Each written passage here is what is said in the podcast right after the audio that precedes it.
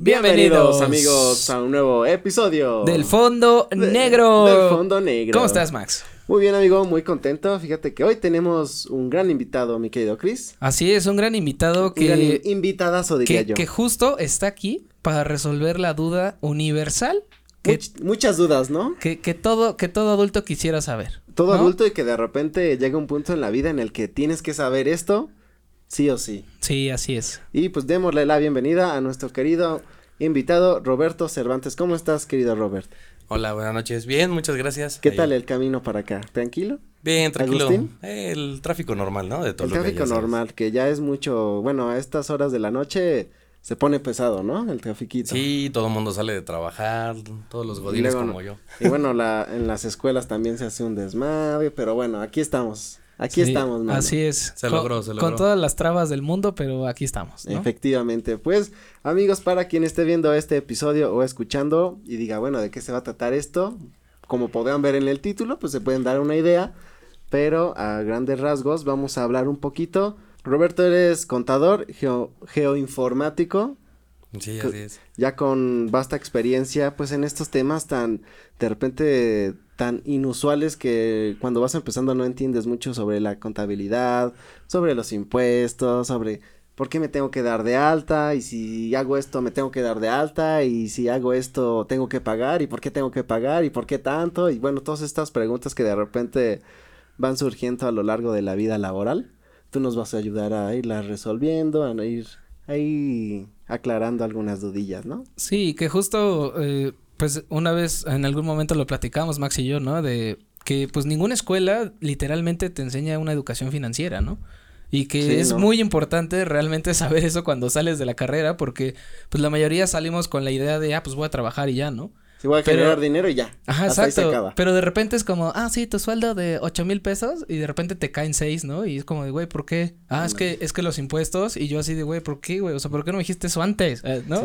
Hubiera pedido más. Sí, claro. también es un tema que de repente dices, ¿cómo? ¿Cuál es la diferencia? ¿Por qué dice que gano tanto, pero me toca tanto al final, no? Así es, y que justo eso es como la duda universal que te decía. O sea, saber de estos temas es primordial para tener una buena educación financiera, sana sobre todo, pero... Y, pues, poder, y poder dormir en paz, ¿no? Sí, más que nada poder dormir en paz. Sabiendo que no te van a descontar más de lo que, ganas. Entonces, pues vamos a tratar de abordar todos los temas acerca del SAT.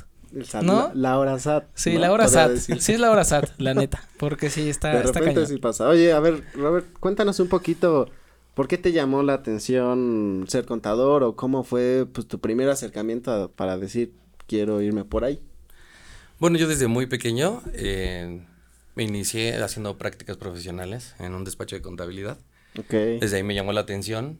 Y bueno, yo creo que todo el mundo cuando empieza a hacer su carrera, empieza a pensar qué es lo qué estudio que todo el mundo necesite hacer siempre, ¿no? Y pues yo dije, bueno, las finanzas uh, suena bien, suena bien. A mí me gustan mucho los números. De hecho, yo quería estudiar actuario matemático. Y por alguna razón terminé en contabilidad. Eso estuvo, estuvo bien. Ajá. Me, empecé, me empezó a gustar mucho. Y bueno, años después, bastantes años después, estoy aquí, ¿no? Eh, como contador. Bueno, al menos tú te hiciste la pregunta adecuada, porque muchos de nosotros no era qué necesita la gente para yo estudiar, era de, pues voy a estudiar esto y ya chingue su madre. Y de repente te das cuenta que no, no era por ahí, tan, no era solamente eso, sino hay que contemplar otras cosas. Y la pregunta que te hiciste, pues fue una buena pregunta, ¿no? Sí, además a mí me, me saca mucho de onda porque si es, parte de tu carrera fue geoinformática y de repente saltar a contaduría, sí, sí hay como un tramo muy, o sea, muy disperso, ¿no? Es una brecha. Sí es algo completamente Porque diferente. en realidad estudié las dos. Tengo las dos, o sea, en las dos tengo, me titulé, la, tengo la cédula y todo, ya sabes. Pero um, a mí me, me gustan mucho las computadoras. Y bueno, yo creo que fue una fusión perfecta. La verdad es que en su momento fue, me gustan las computadoras y me gusta la contabilidad. Oye, ¿cuál es la diferencia de informático a geoinformático? O yo, no, yo no había escuchado mucho la palabra geoinformático. Bueno, en realidad eh, la informática va más enfocada a lo que es programación, todo ese asunto. Geoinformático, como lo dice, va más a todas las ciencias de la Tierra, pero ya en bases de datos, ya, ya va más como digitalizado, como, como vamos ahora, ¿no? Ya, ya todo ahora va digitalizado, va en computadoras. Y ahí es en donde, en donde empieza a cambiar, donde todo lo van moviendo ah, justamente la, a la informática. Más aplicable a bases de datos. Bases de datos. Y todo eso, bases de datos, programación, por ejemplo, el GPS, ahora todos usamos el, el Waze o el Google Maps. detrás de eso hay informáticos, geoinformáticos, geógrafos y todo el asunto. Órale, qué interesante. Pues fíjate que, eh, o sea, sacando un poquito de tema, pero también ondeando un poco, pues no sé si alguna vez viste la película de Batman 2, donde hay una frase bien icónica que dice Alfred, que el Joker o hay personas que solo les gusta ver el mundo arder y, yo soy uno de ellos. Entonces, tú teniendo toda la, toda la educación para tener una programación dentro de alguna plataforma y luego ser contador, ¿alguna vez se te pasó por la mente que podías hackear al SAT? Eh, o lo hiciste este, con ese afán. O lo hiciste con ese afán. no, no, no. Había que, había que seguir la ley, había que seguir la ley. Yo, esa película, ahora que lo mencionas, es mi película todos los favorita. Villanos, güey. sí, exacto.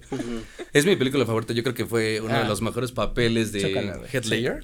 Sí. sí. Me gusta cuando dice eh, vives lo suficiente para convertirte en, villano o mueres siendo un héroe. Ah, exacto. Así de, oh, qué profundo. Buenísima. En este caso no mueres, en este caso vas a la cárcel. Pero, exacto, exacto. Pero va a la mano, lo Mismo, casi lo mismo. Vives lo suficiente para deberle al SAT. Exactamente. o terminar de pagarle. O, terminar de pagarle. Pues puede ser también por ahí. Fíjate que, bueno, fíjense que en ese, en ese punto, cuando yo eh, termino la de, la de eh, geoinformática, yo irónicamente estaba haciendo también prácticas profesionales en un despacho contable y entonces yo me di cuenta que antes en la contabilidad se hacían los libros de mayor, pero eran unas cosas enormes, ¿no? Entonces tú tenías que hacer a, mano todo a la antigüita y te equivocaba, o sea, si el resultado no te salía, no te cuadraban los números, uh, te tenías que regresar. Hacer todo de nuevo. A mano todo de nuevo, entonces, pues algunos, o sea, borraban o si no, pues tenías que volver a hacer todo, ¿no?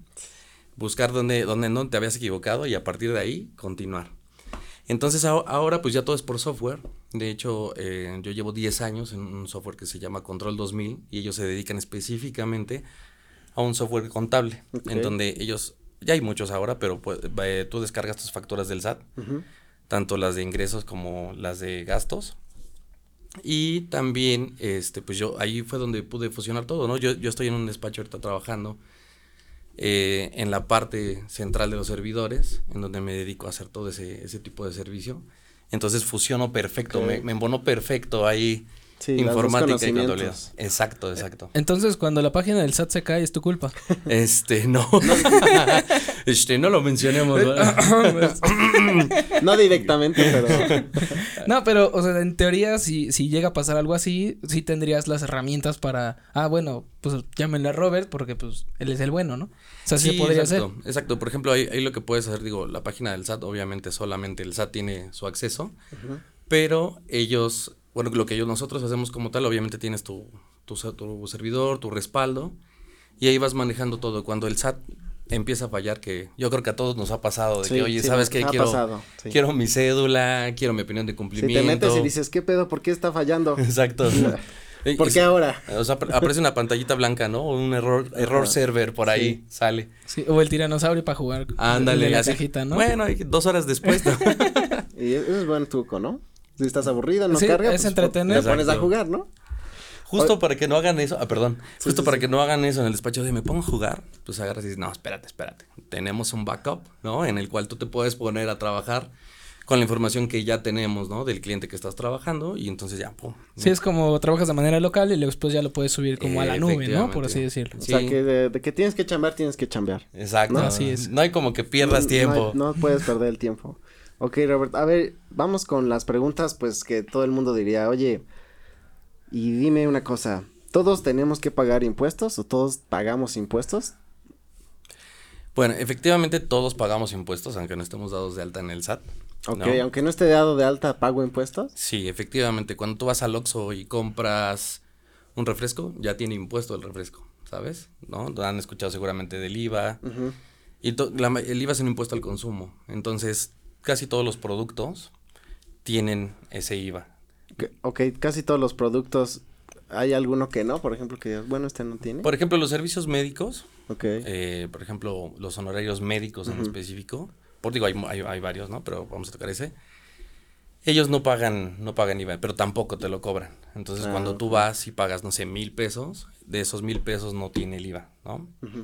Entonces, justamente todos pagamos impuestos, pero no en todas las, actividades, en todo, exacto. Pero, por ejemplo, yo había eh, por ahí escuchado que pues, no se vas al supermercado y todos los productos tienen impuestos, Exacto. Es, muy chistoso porque, por ejemplo, en algunos países tú vas y dices, no, pues es que es más barato, no vas y dices, bueno, una taza, 10 pesos. Y llegas a la caja, no, sabes que son 15, ¿no? Pero es porque ahí te lo venden, el precio mostrado está sin impuestos.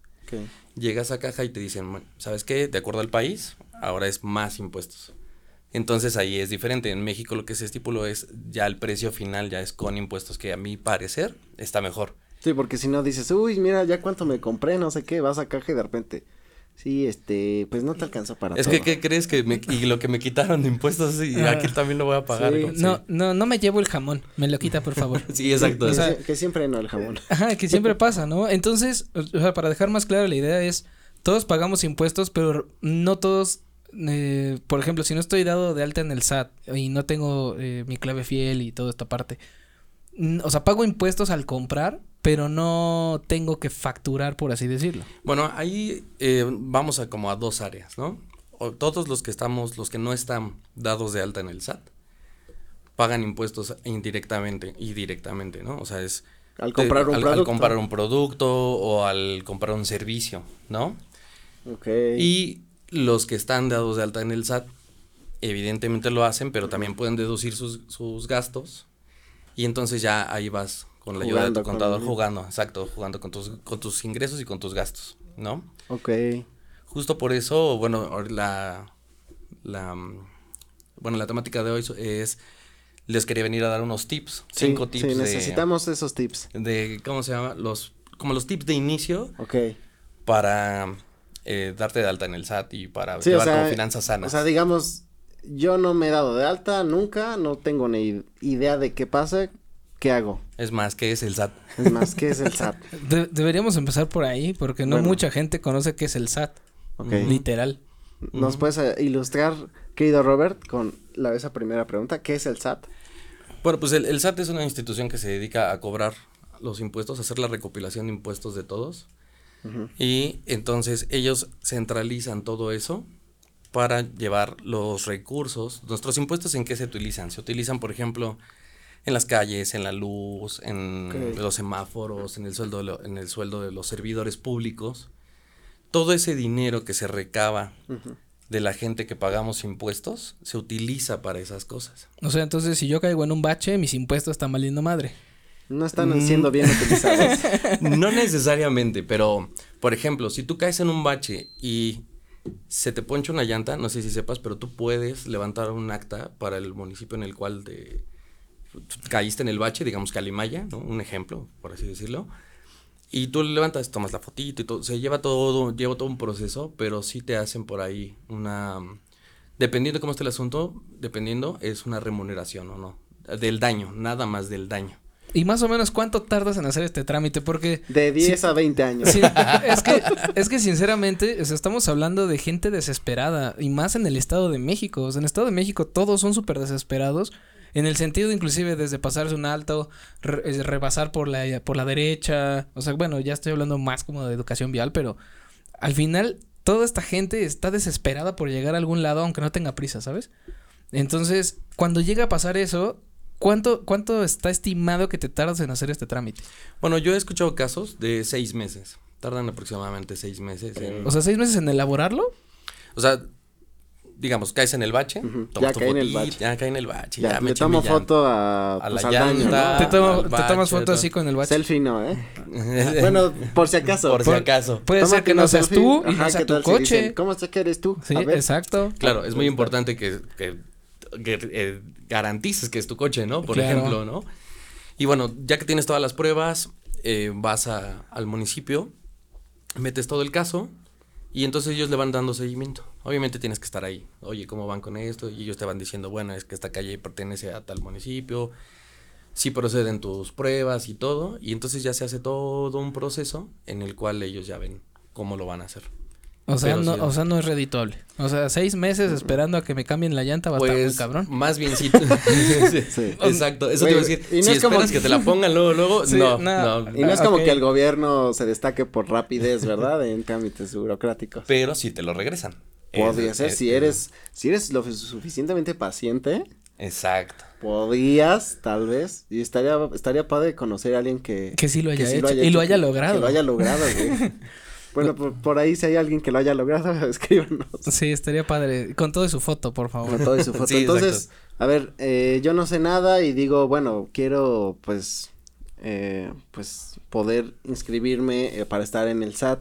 ¿Qué tendría que hacer, por ejemplo? Sí, por ejemplo, esto pasa muy seguido, por ejemplo, tú entras a trabajar o, por ejemplo, te dedicas al freelance y lo, normalmente te dicen, necesito tu constancia de situación fiscal, que es lo primero que le piden a todo el mundo, ¿no? Entonces, ¿qué es una constancia de situación fiscal?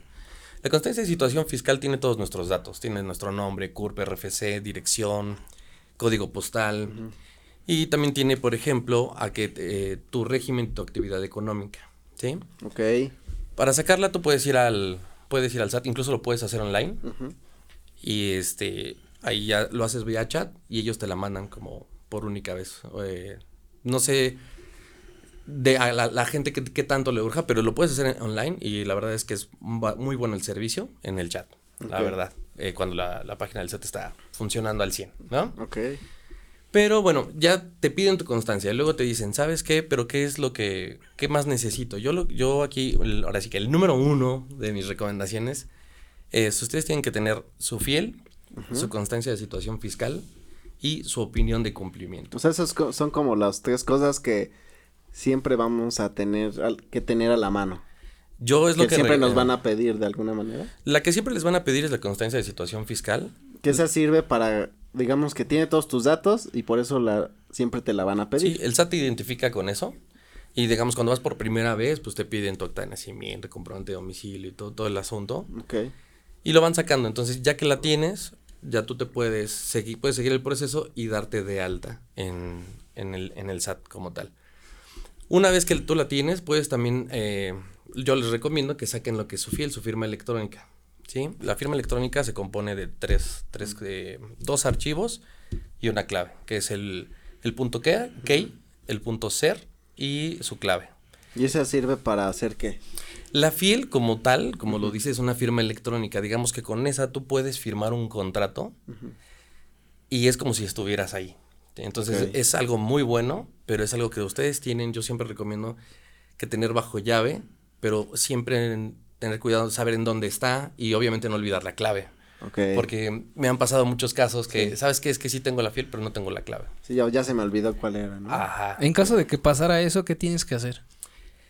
Mira, en lo, primero que tienen que hacer, bueno, es tramitas tu, cita, hay que sacar una cita en el, en el SAT para sacar tu, tu fiel. En, te piden una USB.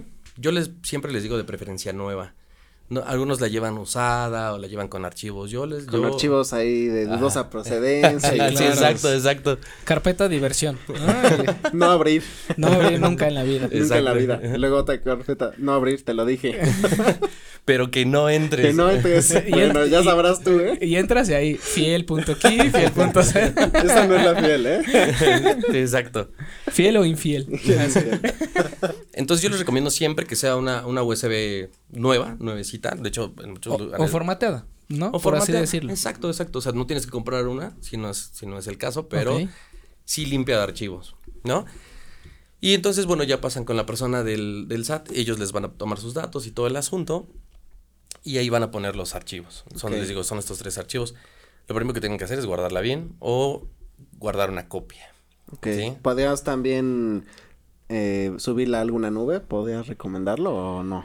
Eh, yo no recomiendo que la suban a una nube que no sea de pago. ¿Por qué? Porque, bueno, todos sabemos que las nubes eh, que no son de pago son menos seguras que las que son de pago. claro. Todo es vulnerable en la informática, pero sí hay más candados. Entonces, si, si eres una persona que no utiliza la fiel continuamente, no lo recomiendo. Mejor guárdala en tu computadora local o en tu este, en tu caja de fuerte o donde tú quieras, ¿no? Ok. Aunque, aunque yo creo que, perdón que te interrumpa, pero creo que es, es mejor una USB.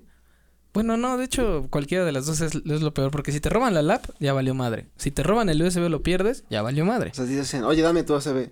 No quiero la lap, no, dame tu USB. Bueno, de- déjame decirte que sí, Sí. o sea, si a mí me, me dicen, oye, ¿sabes qué? Dame tu USB o toma la lap, ¿sabes qué? Toma la lap, porque con la fiel podrían hacer cosas que te cuesten más que una lap, ¿saben? Sí, o sea, puede ser muy peligroso. Exactamente, o sea, sí es información delicada. Oye, Robert, a ver, dime una cosa. ¿Por qué, o sea, por ejemplo, si yo me dedicara a vender, eh, no sé, pollos y que todo, todo me lo pagan en efectivo, eh, ¿me tendría que dar de alta en el SAT? ¿Crees que valdría la pena?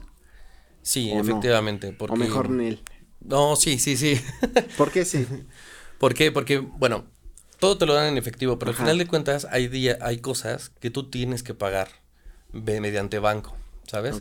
Entonces todos los ingresos que nosotros tenemos se tienen que grabar, ¿sí? Entonces tú tienes, Ya. tenemos que pagar Tenemos, un... tenemos que grabarlo. ya está súper grabado. Ya está grabadísimo. Eh, a grabar a qué me refiero, tienes que pagar un impuesto. Por eso. Entonces muchos dicen, no, es que sabes que todo me lo dan en efectivo y no lo tengo que pagar.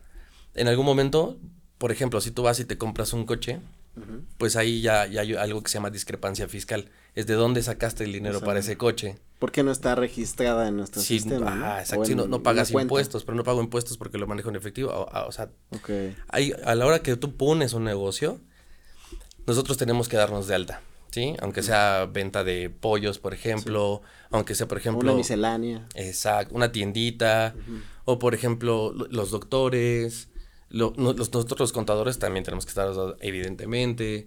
¿Y un Todo- contador contrata a un contador?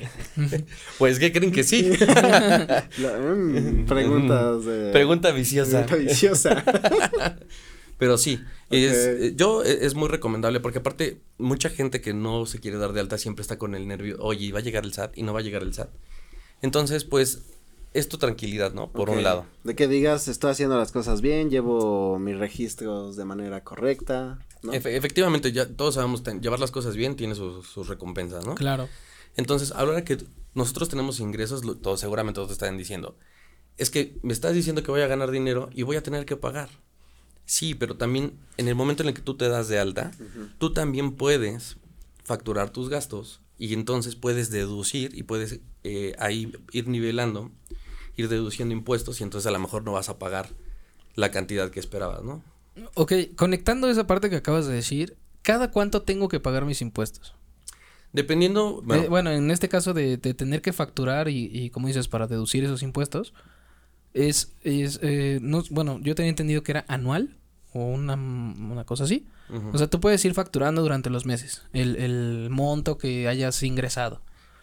Y ya sobre eso, teóricamente, el SAT ya sabe de dónde sacaste el dinero y que sí estás, eh, bueno, pues cumpliendo. cumpliendo, ¿no? No, mira, mira, por ejemplo, bueno, el número uno era lo que les decía, ¿no? Ah, bueno, ya no les dije, rápidamente les digo, la opinión de cumplimiento es una hoja que el SAT emite, en donde dice cómo estamos nosotros, cuál es nuestra situación, si nosotros debemos eh, algún tipo de impuesto o no. Ok.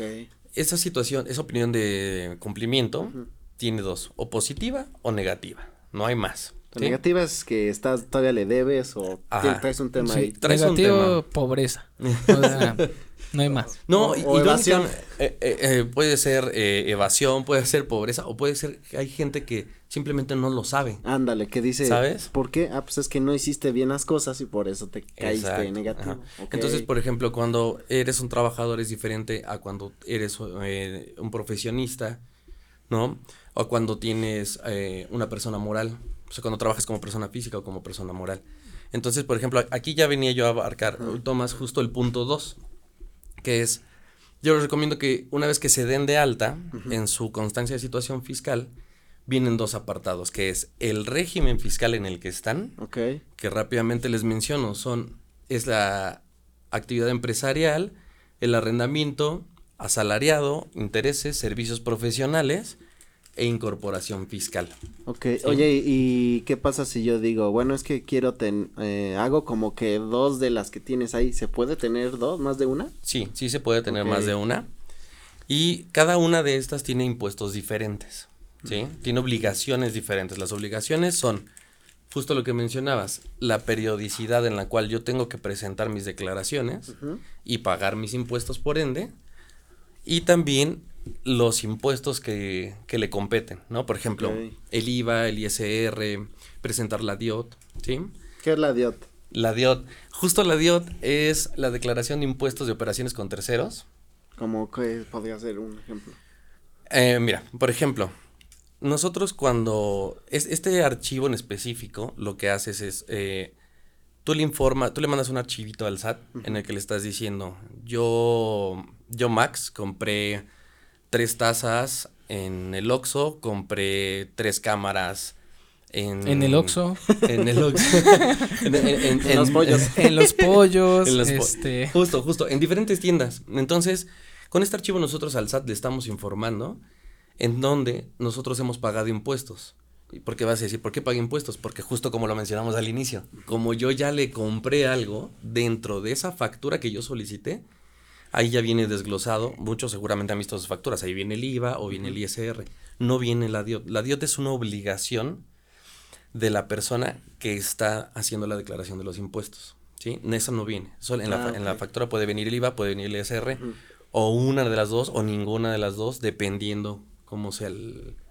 Oye, ¿y estos regímenes, eh, cómo sabes realmente cuál? Porque me imagino que si de repente te das de alta, no sé si ellos te dicen, oye, ¿qué régimen te pongo? ¿Y cómo tú vas a saber bien cuál deberías de tener o cuáles deberías de tener? Ah, ok, mira, ahí está más como... es como, se va dividiendo y es como más fácil, porque por ejemplo, si ustedes abren una persona moral que por ejemplo es Coca, entonces ellos ya, ya ahí entras en un régimen de actividad empresarial. Que es una empresa, ¿no? Que tiene exacto, muchas personas, digamos. Exacto. Si tú te dedicas a rentar, pues por ejemplo ya es un régimen de arrendatario. Si eres un, si somos un trabajador de alguna empresa, no sé, Gates, por ejemplo, eres un asalariado. Ok. Si, por ejemplo, eres un contador y yo vendo mis servicios, soy servicio profesional. Si vendes, por ejemplo, este abono, puede ser un servicio profesional. Ahí puede ser diferente, o sea, puedes hacerlo como persona física o como persona moral, dependiendo cuál sea lo que a ti te, te haya recomendado tu contador, ¿no? Ok. Y la incorporación fiscal, por ejemplo, ahora ven que salió Recico. Recico, por ejemplo, tiene diferentes, eh, tiene también obliga las mismas obligaciones, pero los porcentajes de impuestos son diferentes. Eh, ¿Sí? Y luego viene dentro de esa, de, esa hoja, dentro de la constancia, vienen las actividades económicas, que ya es más específico. Más así específico de, bueno, estás en este régimen y te dedicas a esto, por ejemplo, no sé, rento eh, eh, sonido, ¿no? Por ejemplo, por ejemplo, soy una persona moral y vendo herramienta Trooper. Entonces, ah, es primero soy una persona moral y aparte mi actividad es este comercio, ¿no? Por ejemplo, por así decirlo. O por ejemplo, soy contador, entonces soy servicio profesional y mi actividad económica es eh, dar un servicio. Ok, ¿y se puede tener más de un régimen fiscal? Sí, sí se puede tener. Y, lo, o sea, lo, solicitas, te dan de alta, te meten con otros datos, este, para... Ahí, por ejemplo, eh, lo ves con tu contador, ¿no? Lo pueden ver con su contador y dependiendo el porcentaje de tus, de tus ingresos, por ejemplo, si de tu salario eh, dices, yo tengo el 70% de mis ingresos son de mi salario y el 30% son de profesionales, así justamente lo puedes acomodar en la página del SAT. Es muy amigable la página del SAT para ese tipo de cosas. y, todos pensando que era un monstruo. Todos, todos, no manches, ¿ya ves cómo eres? guiño, guiño. Guiño, guiño. Oye, pero a ver, por ejemplo, cuando uno entra a un trabajo como salariado, ¿no? Que normalmente, pues el primer trabajo de una persona suele ser así, ¿no? Eh, hay veces en las que muchas personas que están de esta forma no fueron al SAT o de repente, no sé, su propio jefe como que los da de alta o, nunca se enteran que están en el SAT o no saben ni siquiera que están en el SAT. Sí, justo me han llegado casos, por ejemplo, de, personas que entraron a un trabajo y la misma empresa los dio de alta como asalariados, ¿no? O sea, como para... O sea, sí están, nada más que ellos no hicieron el trámite, digamos. Efectivamente, o sea, les piden todos los papeles y la empresa ya se encarga de, dar la alta y están en un régimen de trabajadores. Oye, por ejemplo, la duda que surge al principio es, mira, te vamos a dar este sueldo bruto y neto vas a recibir esto. Y de repente tú dices, no, mejor dámelo completo, ¿no? Porque tú crees que, pues a lo mejor así, pues es más ingreso. Justo como lo mencionábamos hace Pero, rato. ¿qué, ¿qué diferencia hay entre bruto y neto? Uno es antes de impuestos y otro es después de impuestos. Entonces, yo siempre les, o sea, esa, pregunta es muy, muy común. Yo siempre les recomiendo, o sea, pre- eh, pregunta, a ver, ¿cuál es, va a ser mi salario después de impuestos? ¿Sí? ¿Por qué? Porque así tú sabes, bueno, lo que pasa es que después ya te llega tu hojita, ¿no? Tu, tu voucher quincenal o mensual o semanal, depende. Y entonces ya empiezas a ver que son deducciones. O sea, te habían dicho, no sé, 10 mil pesos y de repente, justo como lo mencionabas, es así de, pues me llegaron 7. Ajá, Exacto, y dices, ah, no mames, me habías dicho que 10. Ajá. Este dice, no, sí te dije que era el saldo bruto. Pero, ajá, pero justo es, ahí no, también. pero bruto tú, ¿por qué? porque no me ¿Por dijiste. qué no me dijiste? Sí, que, que ahí ya estás contando como, eh, bueno, que ya la mayoría del, de las, ¿cómo decirlo? De las vacantes ya te ponen ocho mil brutos o netos, ¿no? Que, que ya es... Pero está bien eh, saber la diferencia para que te fijes en Exactamente. cuál es, ¿no? Exacto, la mayoría lo, la mayoría lo ponen brutos, ¿no? Que es eh, after taxes, ¿no? Y entonces ya tú agarras y ya a la hora que te, justo lo que les quería mencionaba la hojita, porque en esa hoja no solo les quitan impuestos, también nos quitan, por ejemplo, las prestaciones que nos llegan a dar ciertas empresas. Ándale. Ujú. Entonces, Como el seguro, ajá. ¿qué otra cosa? O sea, te descuentan el ISR, Ok. por ejemplo, el seguro, la caja de ahorro, eh, no sé, el, el este de la despensa, Mm, ¿sí? Son diferentes y entonces cuando tú sumas todo eso, pues ya te da exactamente los 10 mil que te habían dicho, ¿no? Ok. Y tú así, no, pero es que son siete. No, espérate. Sí, eran siete, o sea, son siete, pero ¿por qué? Te estamos desglosando. Entonces es muy importante, y qué bueno que lo mencionan, es muy importante que todos los trabajadores siempre guardemos o pidamos ese archivo. De hecho, por, eh, por ley ya se debe mandar ese archivo al correo del trabajador. Eh, ya estás muy, está muy especificado, entonces yo les recomiendo que cuando vayan a, a- a la oficina a trabajar, Ujú. Den el correo al que tengan acceso, que no se les olvide la clave. Y ahí, ahí pueden guardar sus archivos, los guardan en una nube o lo bajan a su disco local, lo que ustedes quieran, porque es muy importante que lo tengan para después la declaración anual. Entonces, como tal, eh, o sea, realmente no es que las empresas te brinden estos servicios como tal de, bueno, esto más prestaciones, ¿no? Que es como normalmente lo manejan. Entonces, realmente esas prestaciones te las están cobrando de lo que podrías ganar sin esas prestaciones. Dependiendo, ahí es el, ahí depende el convenio con la empresa. O sea, siempre, siempre a la persona de RH es la que te va explicando eso. Si, si tienes duda, yo sí les recomiendo, sí pregunten, oye, tengo duda al- en, en esto. ¿Me lo van a quitar? ¿No me lo van a quitar? ¿Por qué me lo van a quitar? Solo quiero que me quiten lo de los impuestos o todo Sí, eso. Sí, porque cada empresa tiene diferentes sus regulaciones en esos Exacto, aspectos. y tiene ¿no? diferentes prestaciones. diferentes prestaciones. Ujú, Puede ser que una exacto. te dé más o te das- que a lo mejor sea. te dice, no, aquí pues no te damos nada más que el seguro, ¿no? Y ya. Exacto. Entonces yo sí les recomiendo mucho, sobre todo, eh, bueno, pues ahora siempre tengan acceso a- al correo que ustedes den, porque me han llegado muchos casos de gente que li- literal dan el correo y luego es, es que no tengo la clave, es que no lo puedo recuperar y hay información importante, esa es información Sí, muy sí, sí.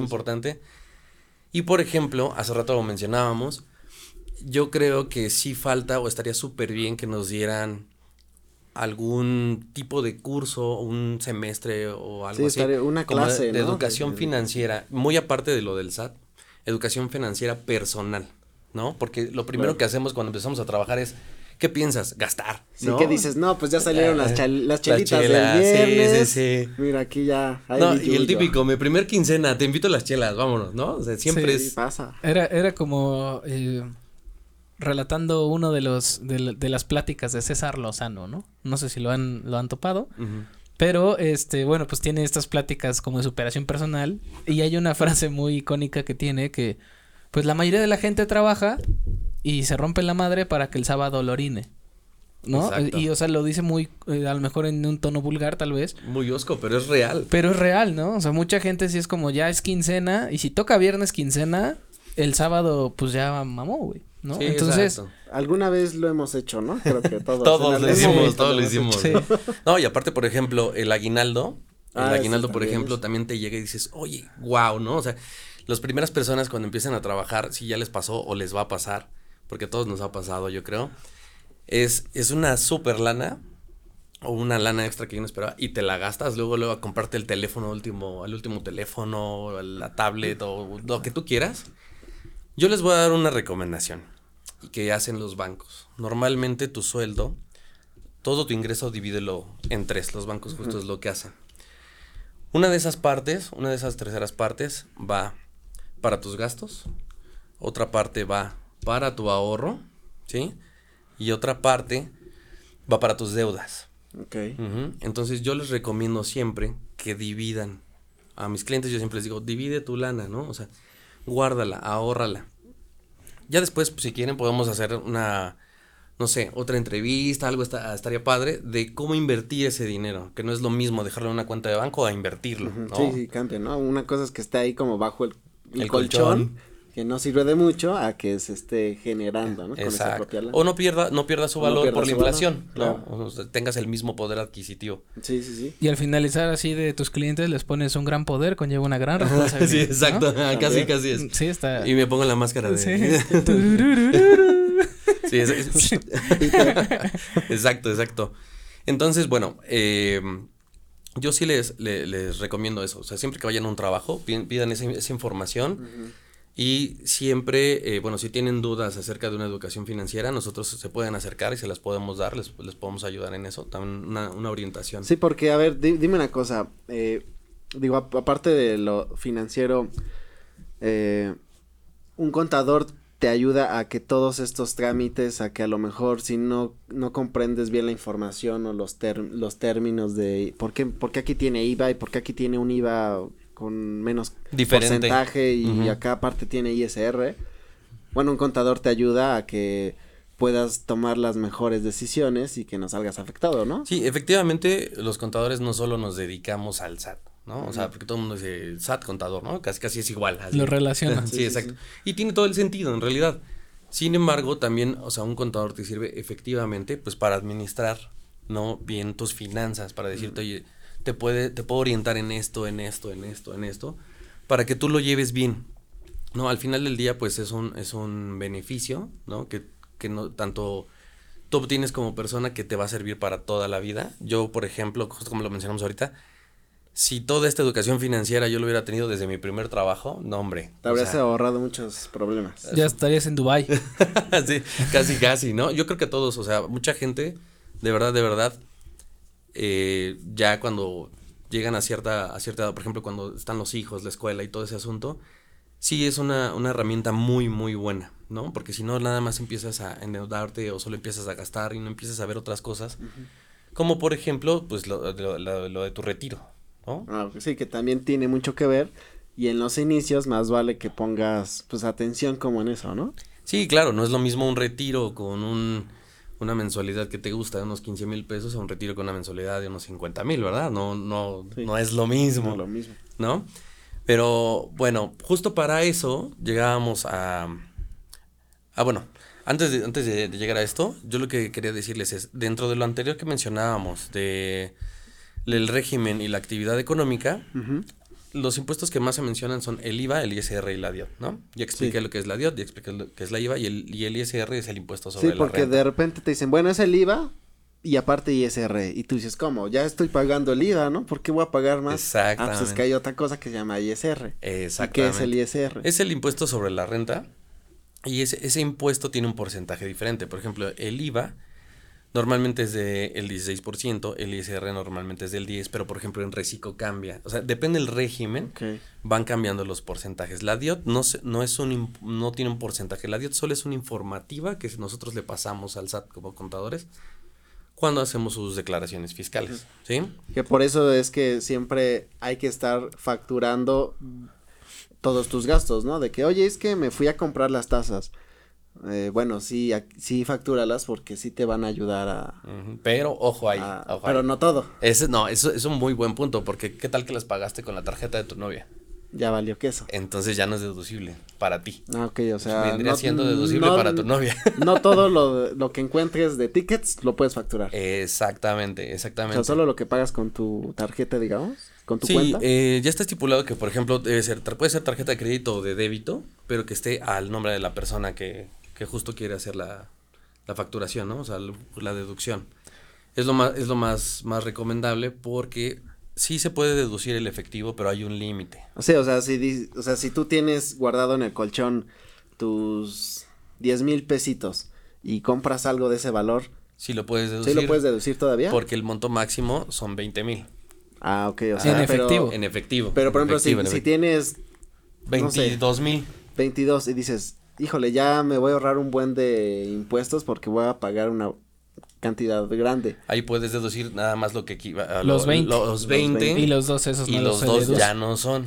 O incluso, de, de, hecho, creo que ya no puedes comprar un auto con puro efectivo. No, ya por ley no se puede. Justamente para evitar. También por, también por eso hay que La evasión, ¿no? Entras en, en, la ley de antilavado de dinero, que para eso hay cursos todo, todos los, eh, todos los años. Es todo un, todo un, es muy interesante el, el anti, la ley de antilavado de dinero.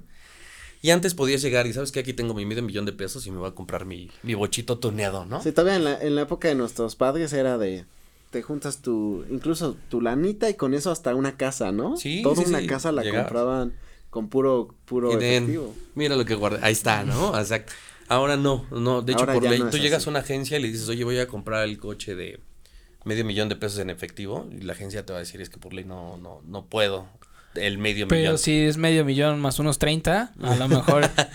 podemos Dime qué agencia es. Podemos hacer unos movimientos, ya sabes. Sí, guiño, guiño. Oye, Robert, igual a mí me, me surge esta duda y, y yo creo que eh, para todo el que nos está viendo y supongo que también deben tener la misma duda y si no, pues ni modo. Pues ni modo. Este... la, que le escriban en los comentarios. Sí, eh, ¿cuándo es necesario buscar a un contador? O sea, me refiero a que cuáles cuáles son literalmente o puntualmente lo que, lo que hace un contador o el por qué yo tendría que buscar un contador. Ya, ya explicaste que, pues, normalmente te relaciona con el SAT, ¿no? Este, que te manejen las finanzas, pero hay, hay más rubros, me imagino. Ay, mira, hay muchos rubros, pero yo creo que... Los más importantes. Justo, o sea, exacto, para, para hacer el inicio, digamos, de una vida laboral, cuando salimos de la carrera o cuando empezamos a trabajar, porque a lo mejor yo, por ejemplo, eh, trabajé y estudié, entonces pues no, yo tenía un poquito de, de ingresos antes de, de, salir de la facultad y pues me lo gastaba, ¿no? En las chelas. ¿No? Evidentemente. evidentemente, no, no hay ahorros de no eso. Hay ahorros, no hay ahorros. Pero sí hay buenos recuerdos. Exacto. Hay muchas fotos. Muchas fotos. Oye, no se puede deducir el alcohol, ¿verdad? Dependiendo. Dependiendo del de si régimen. Es, de si es para, para un este. O sea, por ejemplo, si es para un evento o si es eso sí se puede, ¿no? Todo depende de tu actividad, por ejemplo, si tú si tú estás de alta, por ejemplo, como arrendatario, pues no puedes deducir alcohol, ¿no? Pero por ejemplo, si tu actividad te lo permite, eh, sí la puedes deducir. Obviamente tiene hay hay, hay tablas, hay rangos, hay, hay muchas cosas que, que se tienen que ver ya más específicas. Pero contestando lo que me preguntabas. O sea, las chelas de la trompería no las puedes deducir. Eh, la trompe no. Depende de tu régimen fiscal. O sea, debe haber regímenes fiscales para alcohólicos. O sea, porque. No sé si se pueda. Güey, no, pues no, deducirían todo el pero, tiempo, güey. Pero, pero no, no, no, dicen licenciados, ingenieros, o sea, de, de todo, ¿no? Por ejemplo, en una, en una cenita, pero no es lo mismo que digas, oye, ¿sabes qué quiero deducir? este, unos tragos, a, ¿sabes qué? Me eché toda la cantina, ¿no? Por sí, ejemplo. Ah, ya claro. es cuando no cuadra, te van a decir. Pues te, ¿Por qué? ¿O qué te sí, ¿a poco te lo tomaste tú? Te pusiste, ah, te pusiste ¿Por qué un me pedo. invitaste? sí, exacto. Sí, claro. Así, dime a dónde vas, ¿no? Seguido. Pero, este, digo, de, depende ahí. Regresando al, al, inicio de lo que preguntas, ¿en qué momento? Yo, yo creo que hay dos momentos. Uno, justo cuando empiezas a trabajar y empiezas a tener tu dinero, nada más para que te dé un cursito de orientación de finanzas y lo dejas. O sea, lo, no sé, lo que dure el curso, un mes, tres meses, seis meses, y lo dejas. A lo mejor toda la vida vas a ser asalariado porque tú uh -huh. quieres dedicarte a eso y está bien. Y entonces ya con esa orientación, tú, a ti te puede ir muy bien, de verdad te puede ir muy bien, puedes tener tus ahorros, tus, tus gastos y todo, porque también puedes tener deudas. Todo el mundo piensa que las deudas son malas, no necesariamente, hay deudas buenas y hay deudas malas. Ahí entran las tarjetas de crédito, uh -huh. las, las, de débito. Los eh, meses sin interés. Los meses, ajá, la deuda para un coche, la deuda para una casa. Es, es, es diferente, okay. ¿no? Uh -huh. Entonces, yo creo que el primer punto sería cuando empiezas tu vida financiera, cuando empiezas a trabajar. Y el segundo punto, cuando tú decides empezar como de freelance, como... Eh, como independiente. Independiente. Emprendedor. Emprendedor, exacto. Porque cuando... si, consideras que si tú quieres emprender, que o contrates un contador o al menos te informes de manera adecuada. Sí. emprendas lo que sea. Sí, sí, porque por ejemplo no es lo mismo, o sea, a mí me han llegado casos de que, sabes que llevo dos años y, y tengo un relajo, ¿no? Y me han llegado casos de, ¿sabes qué? Em, tuve que cambiar de contador o, o, ya no está o se, no sé, se jubiló, cualquier cosa. Pero tú, aquí están mis finanzas, aquí está todo, y tú entras y te das cuenta que está muy bien, tiene un orden diferente y la persona conoce sus finanzas, te dice, esto es esto, esto es esto, esto es mi ahorro, esto es mi gasto, esto es mi ingreso, esto va para acá y esto para acá. Entonces ellos ya incluso tienen proyecciones y todo. Y no todo el mundo piensa, oye, es que para eso necesito ser una persona que gana 100 mil mensuales. No, no, no necesariamente. Porque todos que ganan 100 mil mensuales o un millón, dos millones, lo que sea, empezaron ganando poco, ¿no? Y, y pero empezaron con finanzas sanas, exacto. o sea, por ejemplo, tú que, que tienes clientes, pues también, pues más grandes, clientes que llevan, pues, cuentas mayores, ¿Tú ves mucho ese aspecto que tienen orden en sus, en sus finanzas y demás? Sí, justamente. si es una variable que, que está constante en ese tipo de clientes, a lo mejor. Sí, sí, sí. Eh, de hecho, por ejemplo, o sea, cuando tú tienes una buena educación financiera, o sea, de la persona se refleja en la empresa. Y ha, ha, sucedido que las personas entran, no tienen buena educación financiera a la empresa, pero la empresa sí, y entonces van aprendiendo. Pero cuando ninguna de las dos lo tiene, ya valió. Sí, sí porque sí, sí, exacto, ya, ya, ya tronó. Oye, y una pregunta que de repente todos tenemos es, ¿el SAT te puede meter a la cárcel? O sea, si, si yo tengo un desmadre y estoy en negativo y le debo, no sé, varios meses o años, ¿me puede meter a la cárcel el SAT? La respuesta a eso como tal es un sí. ¿Sí? Pero... ¿Podría? Podría, pero para eso tienes que llevar muchos procesos antes. O sea, no es como, ay, este, ¿sabes qué? Hoy tenía que pagar mis impuestos, llegué y el banco ya estaba cerrado. Y entonces ya me van a meter a la Y entonces ya, ah, yo los iba a pagar. Y, y pues, ¿qué crees? Que ya no llegué y que siempre no, ¿no? O sea, no es tan así. Tienes, tienes que haberla regado en muchísimas cosas. Como por, ejemplo, en ese caso, lo que tienes que hacer es acercarte a tu contador para que te haga una declaración complementaria, para que te saque una nueva línea de captura y entonces sacar Pero ahí ya te van a cobrar.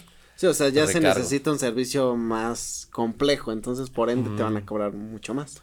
Sí, exacto, o sea, va, va variando, pero no es, eh, o sea, sí te pueden llegar a meter a, la cárcel, pero hay muchos procesos por los cuales uno tiene que pasar para, para esas cosas y obviamente antes de eso, pues mejor te vas con un asesor, ¿no? ¿Sabes qué? Me está pasando esto y pues ayúdame, ¿no? Ok, oye, y en cuestión de, por ejemplo, que la gente a veces, bueno, suele tener esta duda existencial de la transparencia y la corrupción dentro del SAT. ¿Sabes? Eso es como si lo que yo estoy brindando realmente sí está pasando, este, ¿cómo, cómo regula el SAT esta parte? O sea, ¿cómo regula el SAT esta, o sea, que tú sepas que no es corrupción dentro. Que, lo está haciendo bien. Ajá, y que lo está haciendo bien. ¿Que lo está haciendo bien el SAT o el contador? No, el SAT. Sí te gusta ver el mundo arder, ¿verdad? un poco. un poquito, un poquito.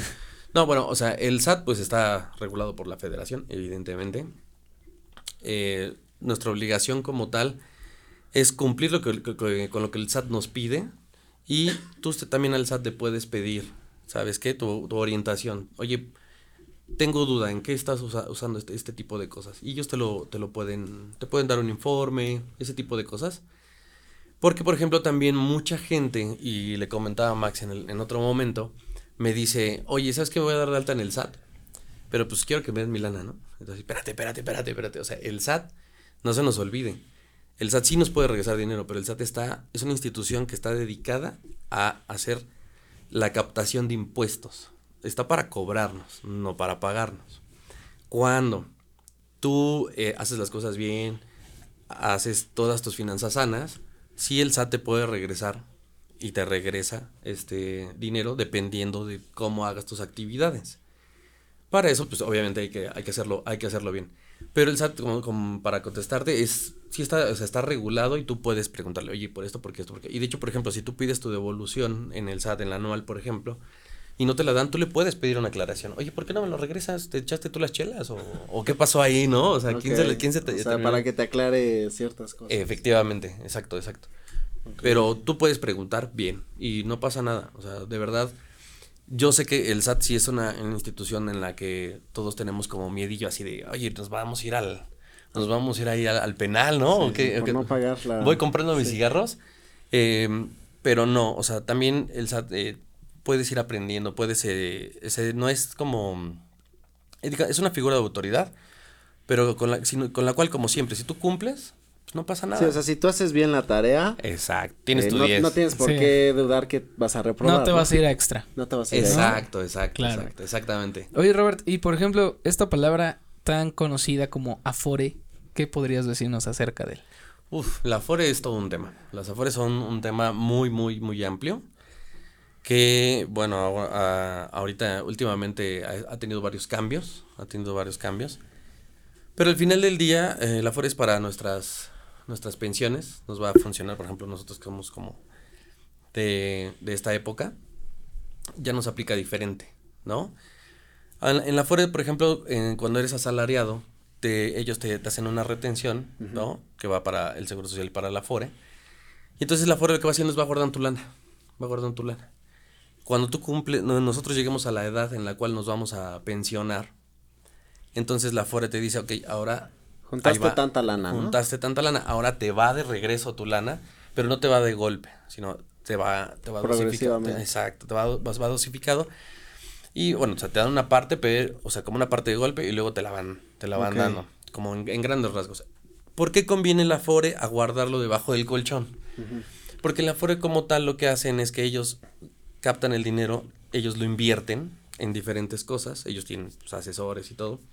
Y entonces ellos empiezan a hacer que tu dinero, para empezar, no pierda su valor adquisitivo con este con la inflación. Con la inflación. Sí, que genere rendimiento o algo así. Primero conserva su, poder adquisitivo y después te genera un poco, un poco de rendimiento. Que con los años, ahora no vayan a creer que esto se hace en cinco años. ¿eh? Sí, no tienen que pasar varios años. Sí, sí, es así de que empezaste a tus 20, pues es para que a los 60 por ahí. 65. Ya te genere pues una buena cantidad. exactamente. Pero es muy interesante porque, por ejemplo, tú puedes hacer aportaciones voluntarias a tu Afore. Y eso te sirve para deducir impuestos, que te sirve para declarar el anual, por ejemplo. Qué gran tip. Uno, una, eh, eso está muy bueno y se los recomiendo al 100. ¿Por qué? Porque, por ejemplo, ahora eh, el gobierno sí está muy especializado. Bueno, no, hace como mucho hincapié en que ahorres, ahorres, ahorres, justo para que no, no, no seamos viejitos que no tenemos, pues, lana, ¿no? Sí, que seas un viejito y que digas, no, pues es que todo me lo mamé y pues ya no tengo. y aparte, aparte no tengo hijos, ¿no? Sí, exacto. Entonces, imagínate, eres viejito, ya no te contratan, no tienes lana y no tienes hijos. Entonces, pues ya, te fregaste. sí, y teóricamente la FORE ahora para nosotros, porque pues recordemos que en algún sexenio pues nos quitaron la jubilación, ¿no? Que es esta pensión o esta... Sí, ya si lo tienes es porque tú lo ahorraste. Exacto, o sea, creo que la FORE es como ese sustituto para los que todavía pueden estar haciendo como su, su guardadito. Pero pues obviamente ya a los 65 solo retiras Afore, pero ya no hay jubilación. No, no al 100, pero sí, o sea, sí bajó mucho, sí casi casi nada, bueno, pero no es nada. Y entonces ya todo se va como a la fore. Pero por ejemplo, yo sí te los pongo así.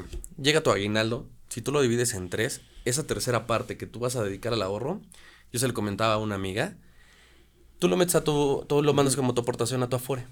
Entonces, el gobierno ahora está eh, impulsando mucho eso, como les decía, entonces te hacen deducible esa aportación.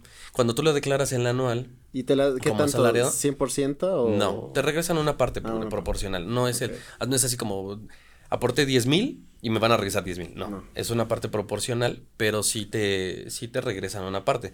Pero yo te voy a decir algo, es más de lo que no tenías, ¿sabes? Ok. ¿No? O sea, yo guardé 10 mil y yo pensaba tener 10 mil, pero si me regresan, no sé, 3 mil, un ejemplo, voy a tener mis 10 que ya ahorré, más mis 3 que me, que me van a dar. Más mis otros 10 que voy a ahorrar el siguiente año. Y entonces ya se vuelven 23. Y entonces así te vas todos los años.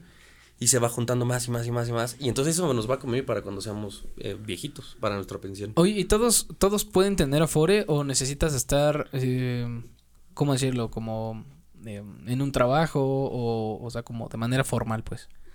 Bueno, para la Afore, normalmente cuando tú entras a un trabajo, luego, luego te asignan una, una Afore, pero uno se puede acercar a las Afores y decirle, ¿sabes qué quiero? Quiero sacar mi, mi Afore. Y hay muchas instituciones, está Azura, incluso el IMSS tiene su propia, su propia Afore. Hay, hay muchas, muchas, muchas Afores diferentes, ¿no? Entonces, yo sí, sí les recomiendo que esta, esta parte del ahorro la vayan viendo. Incluso puedes también meter tu dinero por ejemplo, no basta que te lo den hasta los 65, la puedes meter a un año, a tres años, a cinco años, a 10, a 20. Y entonces de eso te va a seguir generando lana y aparte es deducible de impuestos, siempre y cuando no se te olvide, ¿no? O sea, hacer tu, tu declaración y todo. Entonces, eso está padre. O sea, hacer las cosas formales y hacer las cosas bien es lo que te va a dar a ti la, la experiencia de una Afore sano. Pues sí, de, una, de, una, de una, una, una, pensión sobre todo, ¿no? Una, una pensión. Yo creo que todos los vemos con nuestros papás, ¿no? Porque está bien padre los que están pensionados y reciben su lanita mes sí, con no, mes. Se ve, se ve muy cómodo, ¿no? Sí, sí, dices yo quiero esa vida, sí, ¿no? Sí, dices, no, yo quiero ya estar viejito para poder recibir mi lana. Excelente. Oye, entonces, o sea, yo, yo quiero dejar muy claro esto porque creo que es muy interesante el, el hecho de que tengas esto muy presente, ¿no? Que si tú eres una persona que no está laborando o que eres, por ejemplo, freelancer, ¿no? O que eres, este, no sé, empiezas a emprender, pero a lo mejor y no te das de alta alzado, no declaras y toda esta parte. O sea, estas personas sí se pueden acercar a, a estas instituciones. Sí, se pueden acercar. Pero se tendrían que dar de alta. O, o cómo se manejaría eso. Tú te acercas a la, a la FORE y ellos ya te van dando los requerimientos. Los requisitos. Ajá, te van dando los requisitos. Y ellos te dicen, ¿sabes qué? Para esto. Y ellos ya te van dando tu mejor, su mejor plan. ¿No? De acuerdo a tu actividad, si eres trabajador, si no eres trabajador. Un trabajador, pues normalmente ya está, ¿no? Pero, por ejemplo, cuando nos dan de alta, normalmente ellos asignan una FORE, así por default ya la tienen. No sé, vamos a suponer que te mandan a, a la FORE del Seguro Social, ¿no? Y tú dices, ¿sabes qué? Yo creo que la mejor Afore para mí, para mis intereses, es Sura. Entonces tú tienes que ir, solicitar, y puedes solicitar el cambio de una Afore a otra. Entonces ellos con eso mueves el, tu aforo y tu dinero, lo mueven a esa institución nueva que tú deseas uh -huh. y entonces ahí ya empiezas a hacerlo todo. Ahora, antes no, antes eh, pues era diferente, pero ahora tú puedes tener tu, tu aplicación de tu Afore. Sí, ya en el en teléfono. el teléfono. Viendo, ¿no? Exacto, yo así la tengo y de hecho a la mayoría de mis clientes se los recomiendo. Pueden manejar su Afore desde su desde su teléfono y incluso puedes domiciliar un pago, por ejemplo. Digo un cobro.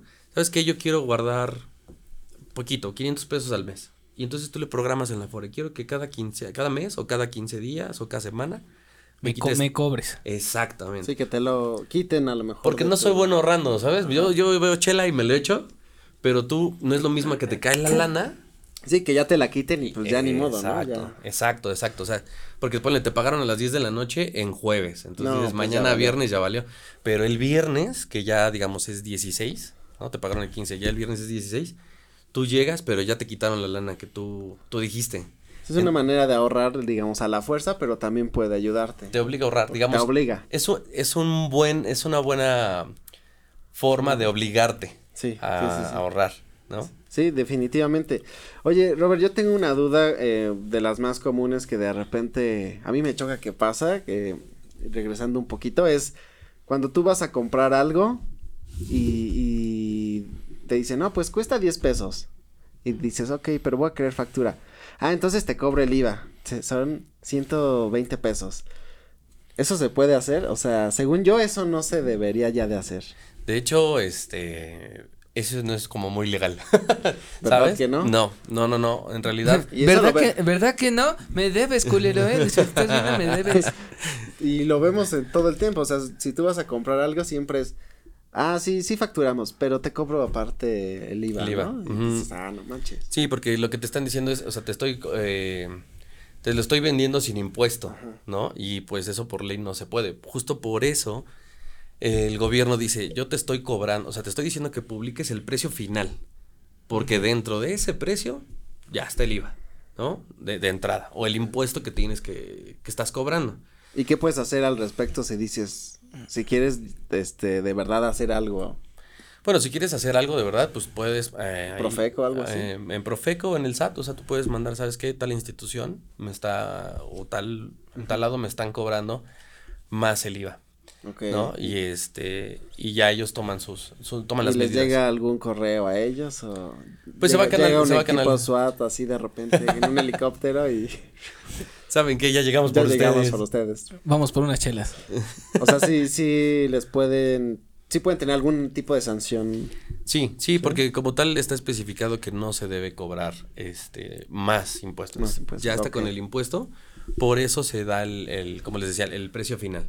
Entonces, pues no es, no es como lo mejor. Y eso, y eso es, aplica para todo. O sea, si tú llegas a, poner un negocio y vendes algo, ya tiene que estar implícito el, el, masivo. Sí, exacto. Depende del negocio, obviamente. O sea, tiene que estar implícito el impuesto que tienes que, que en este caso, eh, la persona que recibe el dinero que está cobrando. Ya sea el IVA, el ISR. ¿Sí me explico? Dependiendo. Porque, por ejemplo, los médicos no cobran IVA. Ellos no tienen, o sea, ellos no te cobran el IVA, pero ellos sí tienen que pagar este, un impuesto que es del ISR, los honorarios médicos, solo la de los honorarios médicos, ¿no? Por ejemplo. Que incluso cuando facturas hay un hay una parte, ¿no? Que creo que dice honorarios. Honorarios médicos. Ajá. De hecho, por ejemplo, las declaraciones anuales, eh, cuando, cuando nos dan hasta nosotros nuestras facturas, el SAT ya como todo está automatizado, ya no es como en esas hojas enormes, ya como todo está automatizado, te metes al anual y en algunas ocasiones ya están precargadas las facturas, no sé, del gastroenterólogo, del del oculista, del, del médico al que hayas pedido. En el dado caso que no estén, porque mucha gente se confía, ah, pues ya están y ya. No, tú, tú lo que tiene que hacer tu contador, porque mucha gente lo que hace es dice, ah, yo presento mi anual y así yo la abro con tal de no pagarle al contador, ¿no? O a alguien. Y así como está, me subo, pum, pum, pum, lo hago y bye. Lo que me dé, si me da. Y si no me da, no pasa nada. O sea, normalmente, ¿qué pasa? Te dicen, oye, pues me tengo un saldo a favor, ¿no? 15 mil pesos. No, y yo nada más le doy siguiente, siguiente, siguiente y ya. Ellos ya a lo mejor pudieron deducir más o no. Entonces normalmente no le hablan al contador. Hay veces que dice, bueno, no tienes que pagarle nada a nadie. No le hablan al contador. Y te hablan cuando, oye, es que, tengo que pagar. Exactamente. Y es así, oye, ¿qué crees? Es que me salió mi anual así y así y tengo que pagar. ¿No? En dado caso de los trabajadores o, bueno, cualquier actividad. Entonces, yo ahí lo que siempre les recomiendo eh, denle una revisada y por eso también les digo, es importante que sus, sus recibos de nómina los guarden porque en esa declaración se ve si están todos cargados y si están cargados correctamente. Porque, o sea, el, SAT ya lo cargó, pero si el SAT tuvo algún problema o a lo mejor no cargó, no cargó todos, puede ser que no te convenga o puede ser que sí. Oye, y en cuestiones de empresas grandes, o sea, ya, llámese marcas ya, ya grandes, que, eh, bueno, yo tenía esta, esta idea o lo escuché en algún momento, que hacen organizaciones sin fines de lucro para evadir impuestos. O bueno, para declarar impuestos. ¿Cómo es esto? O sea, ¿cómo, Como por ejemplo el Teletón. ¿Cómo, eso, ¿cómo eso es posible? O sea, ¿cómo, o sea, ¿por qué el hecho de tener una organización sin fines de lucro hace que tu empresa multimillonaria pueda... No pagar esos impuestos. Pues en realidad no es que no paguen, sino que aquí va. ¿Qué es, por ejemplo, el Teletón? Eh, o cualquier institución, para no mencionar el Teletón. Cualquier institución, ¿no? Este, la tacita blanca, ¿no? Ellos te dicen, vas, oye, ¿sabes qué quieres eh, aportar 50 centavos para el apoyo de los niños ciegos? ¿No? Y pues tú sí, y entonces todo el año van, ¿no? o todo el mundo que va le aporta, le aporta, le aporta y eventualmente se junta una muy buena lana. Las instituciones que dan donativos pueden deducir, o sea, es, es una parte, una parte es deducible de, esa, de esas donaciones. Entonces lo que el gobierno te está diciendo es, ¿sabes qué?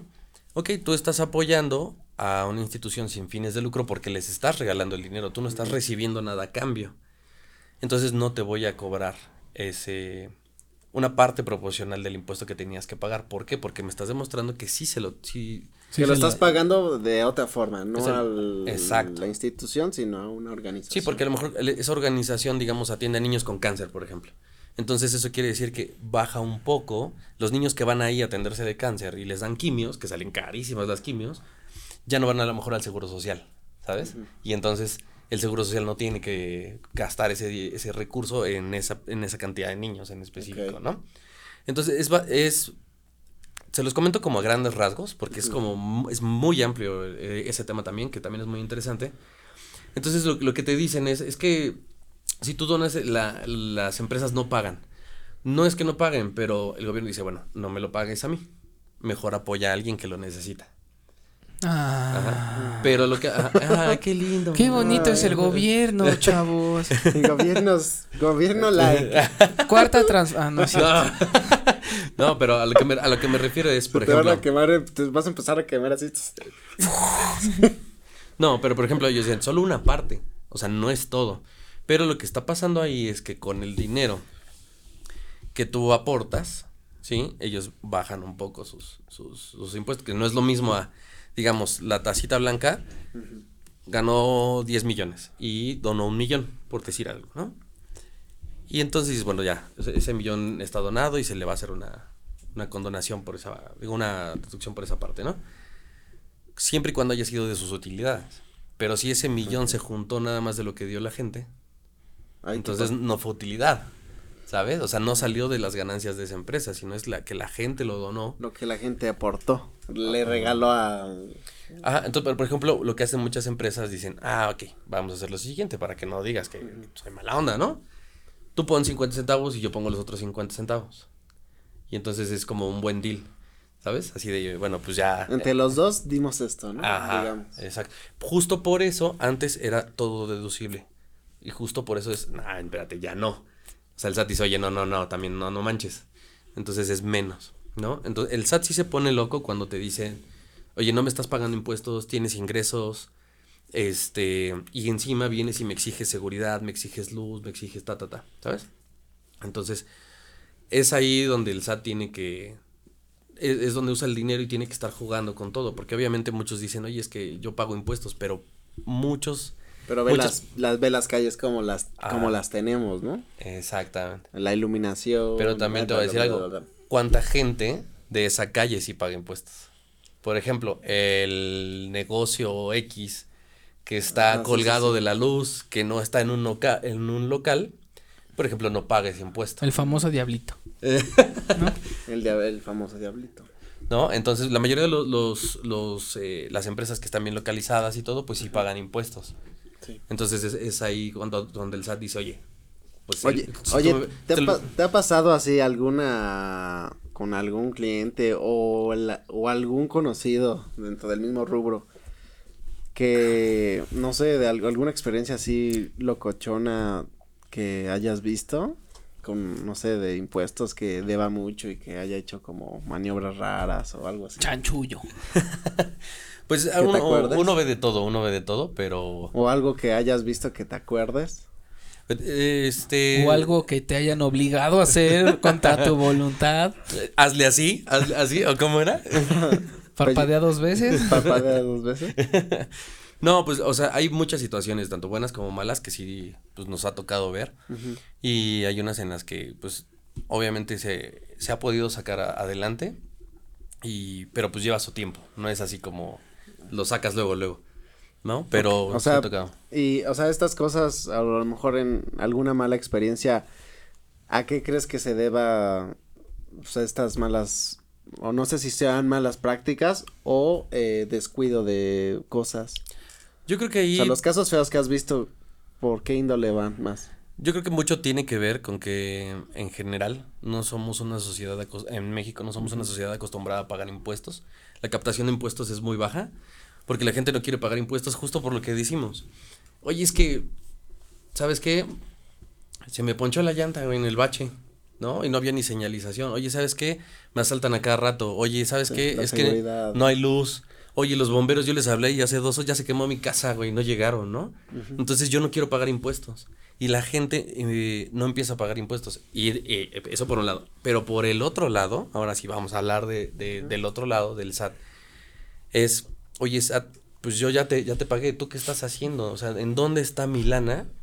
Que no la veo, o sea, si yo te apuesto que si yo veo mi calle bien alumbrada, me puedo comprar un coche que no sea una camioneta para que no se frieguen los baches y me siento tranquilo o sea, a las 2 de la mañana caminando sin que vayan a saltar, evidentemente te voy a pagar el impuesto, ¿no? Sí, o sea, dices, bueno, está bien, cóbrame el impuesto. Va, Eh, lo voy a pagar. Exacto, exacto. Si dices, bueno, pago, pero oye, o sea, tú no estás haciendo bien tu chamba, ¿no? O sea, algo, o sea, tú me estás diciendo que pague, pero de lo que te han pagado, ¿cómo está? ¿Cómo está el asunto? Entonces, es un, es un estira y afloja entre tanto el SAT como los contribuyentes, el que sí, el que no quiere, o sea, la mayoría es, es que ¿por qué voy a pagar si encima llegan y me, me quieren cobrar plaza, por ejemplo, ¿no? Sí, sí, sí. O sea, es, te pago impuestos y encima tengo que pagar plaza por la inseguridad, ¿no?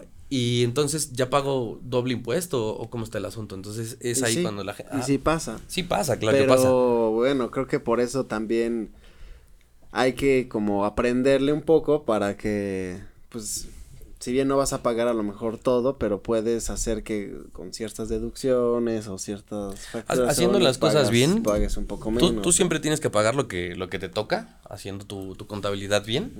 Siempre, siempre, yo les recomiendo, o sea, siempre vayan por, por el buen camino. Y entonces ya nosotros vamos a estar en la buena posición de exigirle al SAT y el SAT nos va a decir, "Ah, ok, tú estás bien, entonces a ti no te puedo, no te puedo exigir de más, ¿no? Inclusive si te to si en la anual te toca, o en la, la mensual te toca que te regrese algo de impuesto, pues adelante, lo hago.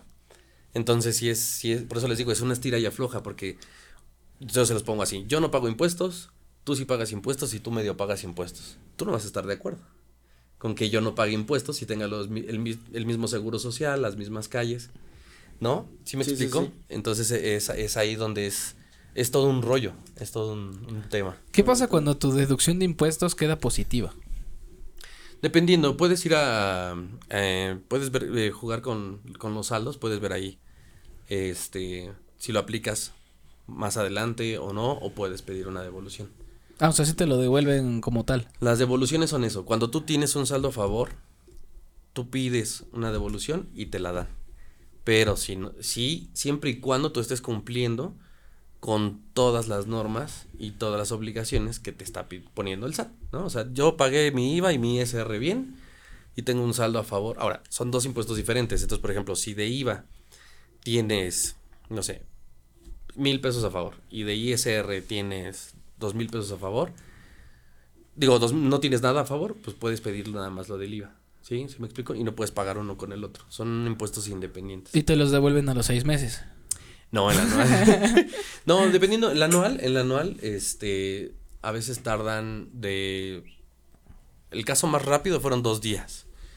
Y el caso más lento fue un mes, en donde después del anual, que se las, las anuales de personas físicas se presentan en abril y las de morales se presentan en marzo. Entonces un mes después es cuando pues, se va dando el caso y ya tú le puedes dar seguimiento y tú te puedes meter y le puedes decir, oye, ¿sabes qué? Es que no me llegó mi devolución. Entonces le hablas a tu contador, lo checas, pum, y ya te dice, no se te va a devolver por esto. Ok. Hay muchas razones por las cuales no te pueden devolver. Y hay otras donde no te van a decir nada, simplemente en tu cuenta de banco. Ay, ¿y esta lanita de dónde llegó? ¿Y ¿Sabes? esta rosa? Esta rosa. Y esta rosa que ¿Y no rosa. Sí, sí, sí, exacto, claro. exacto. Y obviamente te da mucho gusto porque a los que sí les recae su lana de regreso, Pues cuando sí. les cobran impuestos dicen, eh, pago de ahí está, ¿no? Exactamente. En- entonces, o sea, para, para los que tienen que declarar impuestos anuales, es dependiendo del régimen fiscal. Todo ¿no? es dependiendo del Y régimen. es en marzo, abril, más o menos, ¿no? Sí, dependiendo si es persona moral, dependiendo si es persona física y todo el asunto. Oye. Robert, te- una pregunta. También es como de las más comunes. ¿Todo ingreso que nos llega, hay que pagar impuesto de eso? ¿O hay sus excepciones en donde diga el SAT, no, aquí no, no necesitas pagarme de ese ingreso que tuviste? Eh, no, hay, hay sus excepciones, son muy específicas. Este, pero por ejemplo, en el caso, en la mayoría pues comercial, pues sí, la mayoría se, se tiene, se tiene que pagar. ¿sí? Pero, por ejemplo, por ejemplo, si tú eres una AC, una, una asociación ajá, civil y te llega una donación, Ahí no. pues no tienes que pagar impuestos. O por ejemplo, Mm. ¿qué pasa si, no sé, mi mamá me dice, oye, te voy a dar esta lanita y me la deposita o me la transfiere? ¿Tengo que pagar de, esa, de eso que me dio impuesto? No, porque aquí en, a ver, ahí es- ese es un tema muy importante que me ha llegado mucho, me ha llegado mucho. Es, oye, ¿sabes qué? Este, nosotros tres somos hermanos, ¿no? Y Max tiene un tema, hay que darle una lana, ¿no? Y yo le voy a transferir 10 Ni madres. Ah, culero. y, y yo le voy a dar otros 20, ¿no? O 10, 10 y 10, ponle. Pero, obviamente, como somos consanguíneos y vamos sobre la misma línea, te puedo transferir. ¿Qué va a hacer el SAT? Te va, a decir, oye, ¿de dónde viene esta lana? Ah, pues me la transfirieron mis hermanos. Entonces lo que nos va a decir es, ¿y tus hermanos de dónde sacaron esa lana? ¿Sabes? Ya no es ah, para ti. Y entonces a ti, oye, ¿tú a qué te dedicas? A tal, tal, tal, viene de aquí, aquí están mis impuestos, o no, ¿no? Dependiendo. O soy trabajador y pues ahorré dinero y se lo transferí. Y en mi caso igual, ¿no? Entonces ya, por ejemplo, oye, ¿sabes qué? Pues es que yo tenía la, la lana en efectivo y se la deposité. Como, entonces ahí, ahí, ahí se va moviendo todo el asunto. Pero, por ejemplo, si es el primo del primo del primo, pues ya no aplica. O sea, si es en, si es en línea directa, o sea, sin problema. Sí, sí, sí. O sea, papá, hijo. Mamá, padre, hijo. Y si es hermanos, ya no tanto. No, no, o sea, por ejemplo, o sea, mamá, mamá, papá, hijos. Ah, sí, ok. Sí, sí, sí. sí. Ajá. Y, primos ya no así de, oye primo, préstame una lanita. Son, son, tres líneas. Para salir de la bronca. Pero es, es que ya no es línea directa. línea directa es papá, hijos, progenitores. Ajá, exacto. Exacto, exacto. Ya no es, no es lo mismo. Ya entonces no aplica. Oye, pero ahorita que tocaste, o sea, justamente ese tema de, de, por ejemplo, el SAT nos va a preguntar a nosotros de dónde sacamos a lana. ¿Eso lo, lo, podemos deducir nosotros? No. No, no, Estaría bien chingón. Estaría sabroso. Porque ¿eh? prestarías a la madre. justo, es que justo ya no sería. Güey. Ya no sería business. Así, vamos a dedicarnos a prestar lana. Sí, es, mi hermano. pero primero hay que juntar la lana. no es mi hermano de sangre, pero es mi. Ok, o sea, entonces el SAT solo va a preguntar de dónde lo sacaron tus hermanos. Ya, ya, está todo correcto. Entonces está correcto. Él no paga impuestos. Pero ustedes no lo pueden deducir, o sea, es porque fue pues, voluntario. es, es, mi hermano, exacto. Entonces es mi hermano, es mi mamá, o sea que mi mamá, ¿sabes qué? tuve una emergencia y tengo que pagar, ¿no? Este, que me tienen que sacar del dorito, ¿no? Pues, sabes que te transfiero, no, pasa nada, ¿no? Pero por ejemplo, dependiendo, va en los montos y todo. Pero... Sí, porque si ya digan, no, pues es que fueron 10 milloncitos, sí va a decir, ay, va a decir, Por ejemplo, por ejemplo, hay pues, casos. ¿Cuántos te quedaste 30 años en el torito, mamón, no? te pusiste a chupar allá adentro, también tú. Toda la vida ahí. Entonces, por ejemplo, ha, habido casos, ha habido casos en los que se ve un patrón así de un millón cada mes, ¿no? Un millón, por ejemplo. Entonces el SAT dice, oye, pues está bien que sea tu hermano, pero pues ¿qué hizo? Sigue de pedo allá adentro, ¿no? espérate, espérate tantito. Y entonces es donde empiezan a, empiezan a, revisar, ¿no? O sea, ¿por qué le transfieres cada mes esta lana? Este, ¿a qué se debe? Oye, ¿sabes qué? Ahora ahí te va de regreso. Le prestamos un millón y acá a nosotros nos empieza a pagar 100 mensuales. Entonces va a decir, oye, ¿por qué tiene 100 mensuales? Ah, porque yo se lo presté a él y ahora él me lo está pagando a mí. Pero tengo que especificar. ¿Sabes qué es? Pago que, un que un contador es lo que hace. Te ayuda a, a lo mejor aclarar esas cosas que tal vez pueda tener duda el, el SAT. Sí, exacto. Digo, en, obviamente en, en, en, este espacio no nos va a dar tiempo de especificar todo. ¿Y cómo, y cómo, y cómo le entra la duda? O sea, te marcan, te mandan un correo, ¿qué? Oye, como que está muy raro, ¿no? Yo digo, sí, sí, sí, háblale. Ah, no, güey, es que está muy raro, ah, güey. está muy raro. No, pues es muy raro esto. ¿Lo ves normal? ¿Lo ves normal? Ay, así como si se transferiera no millón. No mames, sí lo hizo, güey. Lo hizo de nueva, güey. Otra vez. O sea, sí te llega un correo, te marcan. O bueno, el aviso, digamos. No sé si han escuchado, pero últimamente eh, está muy sonado. Los bancos están obligados a mandar un informe al SAT. ¿sí? Ok. De, de, las cuentas bancarias. No importa el banco, ¿sí? O sea, ellos están obligados a, a, reportar los movimientos. Lo mandan al SAT, el SAT lo recibe y a ti te puede llegar eh, a tu casa, literalmente a tu casa, como te llega un sobrecito, ¿no? Y sabes qué, pues necesitamos este, que acudas a tal oficina para este asunto. Okay. ¿no? Y es la, cuando la gente ya empieza, oye, este, híjole, ¿qué crees que es? Que ya me mudé, no importa. ¿Crees que ya vivo en otro lugar? Sí, pero tu cuenta de banco sigue ahí y sigue activa. Entonces tú no respondes, ¿no? Oye, ¿sabes qué? Pero si ellos tienen tu correo, te llega tu correo y no responde.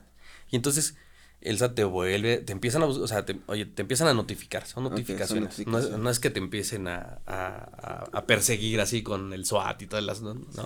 No sé quién eres, pero te voy a encontrar y te voy a matar. Yo sé que estás ahí. Yo sé que estás ahí. Entonces, ellos te empiezan a, o sea, te empiezan a notificar, oye, ¿qué pasó? ¿Qué pasó? ¿No? En dado caso, por ejemplo, que tú te cambiaste de domicilio y que no tienes el, el, el, correo, que pues es, raro, pero llega a pasar, eh, a veces el, el, mismo banco avisa, oye, este, tienes que actualizar tus datos, ¿no? O por qué esto. Y ya después, pues tú tienes que ir a, cuando vas al SAT, por ejemplo, a, renovar tu fiel, porque la fiel tiene un vencimiento, dura tres años ahora, este, ellos te, ahí te dicen, oye, a ver, sí, pero explícanos, ¿no? Entonces ya el SAT literalmente tiene las facultades de decirle al banco, dame los estados de cuenta de Max. ¿Sabes? Y entonces, oye, pero también tengo tus estados de cuenta, a ver, a ver, tengo los de los dos. Mira, aquí están, explícame estos movimientos.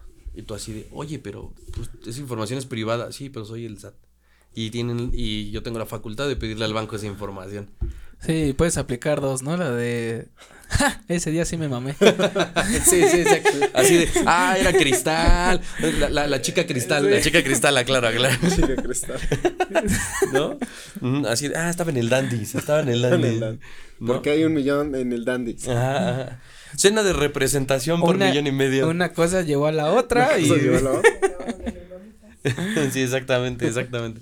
Entonces, eh, ellos pues ya, o sea, así es como te van, te van notificando. Ok. Y te van diciendo, ya casos eh, más avanzados, casos eh, ya más avanzados, o sea, dependiendo, te bloquean la cuenta de banco. Y el problema de que te bloquean la cuenta de banco es ni entra ni sale dinero. Y dices, ah, no importa, yo tengo Bancomer, Banamex, eh, Banregio. No importa. Ninguna. esa, no, exacto. El SAT manda una notificación que a, esa curva, ese RFC, esos datos, congelen el. todo se bloquean. ¿Qué, ¿Qué, es lo que pasa cuando algún, digo, algún funcionario o alguien que de repente lo cachan que tuvo, pues, algunos, algunas cosas medio extrañas y a lo mejor tenía sus cuentas y de repente pues le le congelan todo, ¿no? Y entonces aunque digan, no, pues es que yo había ahorrado una lana y, y pues de ahí me junté unos milloncitos, se queda sin, sin nada de eso, ¿no? Se queda sin nada porque el dinero se queda congelado, ¿no? Entonces tú, del, todos los bancos se, se, congelan tus cuentas, bueno, las que tengas activas, evidentemente. Obviamente no puedes aperturar una nueva. Tú vas y te dicen, no, no, no puedes abrir. Ajá. Y entonces en ese caso tú tienes que acudir con tu contador, eh, con, un fiscalista, ya los fiscalistas es un nivel, un nivel mucho más alto. Pues ya cuando estás en serios problemas, ¿no? Eh, no, no, no, o sea, bueno, sí. Okay. Y también, o sea, y tienes que también ver con tu abogado, o sea, con un abogado, o sea, todo se, se, va, se va conjuntando, sí, no es, no es. O sea, ya es, un tema muy serio, Ya es un tema más complejo, porque este, el SAT te dice, pues págame, pues sí, güey, pero ¿de dónde te pago, no? O sea, sí, me congelaste. Ah, y el SAT ahí así te dice, como, no, Ah, Oye, ¿y, ¿y, esas notificaciones podrían llegar a países extranjeros? O sea, me refiero a que, bueno, pues mucha gente es como de, ah, no, ya me cacharon aquí, me voy a mudar a otro país. Y allá sí puedo aperturar con, con o sea, con mis datos.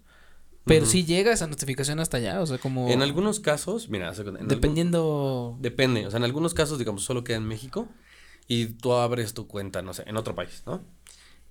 No, no puedes mandar tu lana a México, ¿sí? Y tendrías que que ver ahí cómo, cómo le haces. Pero en algunos casos sí se boletina a la persona. Pero ya son casos, o sea, ya, estás hablando, no manches, así miles de millones de ¿Viste la de Lobo de Wall Street? Buenísima, buenísima. Ya ves que empieza a tener problemas en Estados Unidos justamente de pues de impuestos. y se va a Suiza, ¿no? Sí. Y que en Suiza no le pueden y que se le muere la tía, ¿no? Ay, que se le muere, no ma. O sea, sí se por, es, por eso hacen ese tipo de cosas, ¿no? Sí, de hecho, bueno, ves que estuvo eh, esa película está basada es una historia real. ¿No? Entonces, sí se puede y vas a, o sea, vas al, al bote y te quitan tu lana, te quitan sí, te pues, ellos te dicen, "A mí págame lo que me debes, pero ¿qué crees?" Si tú me debes un millón, por ejemplo, de dólares, o sea, sí, pero más recargos.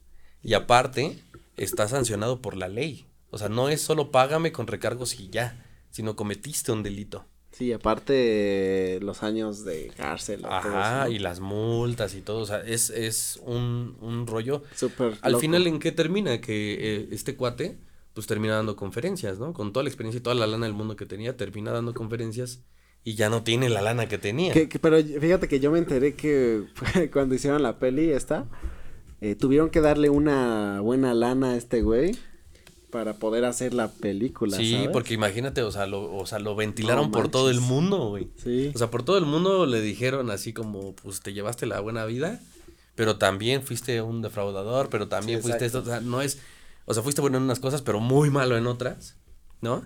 Y entonces sí, sí es un, un rollazo, sí, sí. es un tema en el cual, digo, de muchos países y todo, te, te, van boletinando, te van diciendo, ¿qué onda? Claro. Oye, Robert, eh, hay algunos, vi que tenías otros temas por ahí que a lo mejor pueden ser eh, importantes o... No, pues ya. Que podíamos tocar. ya tomamos, tomamos todos. Bueno, o sea, el uno era es tener tu información actualizada, ¿no? Ante el SAT. Siempre es que esté actualizada, ¿no? Porque de hecho hasta de repente te lo piden, ¿no? Algunas empresas o así de, oye, sí, pero que sea de este mes actualizada, ¿no? Sí. Entonces, también por eso es importante. Exacto, porque por ejemplo la constancia de situación fiscal tiene una vigencia de un mes, ¿no? Ajá. Entonces normalmente te la piden de un mes. Luego, la dos era verificar su régimen y su actividad económica dentro del SAT. Ok. Luego, la 3, cumplir con las obligaciones que tienen de pagar los impuestos. IVA, ISR, DIOT. Luego la 4, tener finanzas sanas, ¿no? Por ejemplo, el control de las tarjetas de débito, de las tarjetas de crédito, las facturas de ingresos, las facturas de gastos. Y la última, pues tener una asesoría de un profesional, ¿no? Que aquí, pues, aquí hay uno que si ustedes dicen, es que yo tengo esta dudita, no sé si esto puede entrar, pues aquí está Aquí el experto puede decirlo, eso sí va así, eso no, o necesitas más ayuda, o... Yo vi que ibas, hablaste del lobo de Wall Street. escuché que hablaste, quiero conversar un poco más sobre eso. así es. No, no, no, pero no, tener una, buena asesoría de una persona. Una buena asesoría siempre es buena, ¿no? Sí, sí, sí. Y, bueno, pues para todos los fonditos, hemos llegado a su sección favorita, los cinco datos más curiosos del SAT. Datos curiosos. Vamos a ver, vamos a ver si Robert pues se lo sabe o si también suele que todos los días aprendes algo nuevo, mm, ¿no? también, también es También, también. Es válido. Excelente. Bueno, pues el primero es su fundación. El SAT fue fundado el primero de julio de 1997 como parte de la reforma fiscal mexicana para modernizar y mejorar la recaudación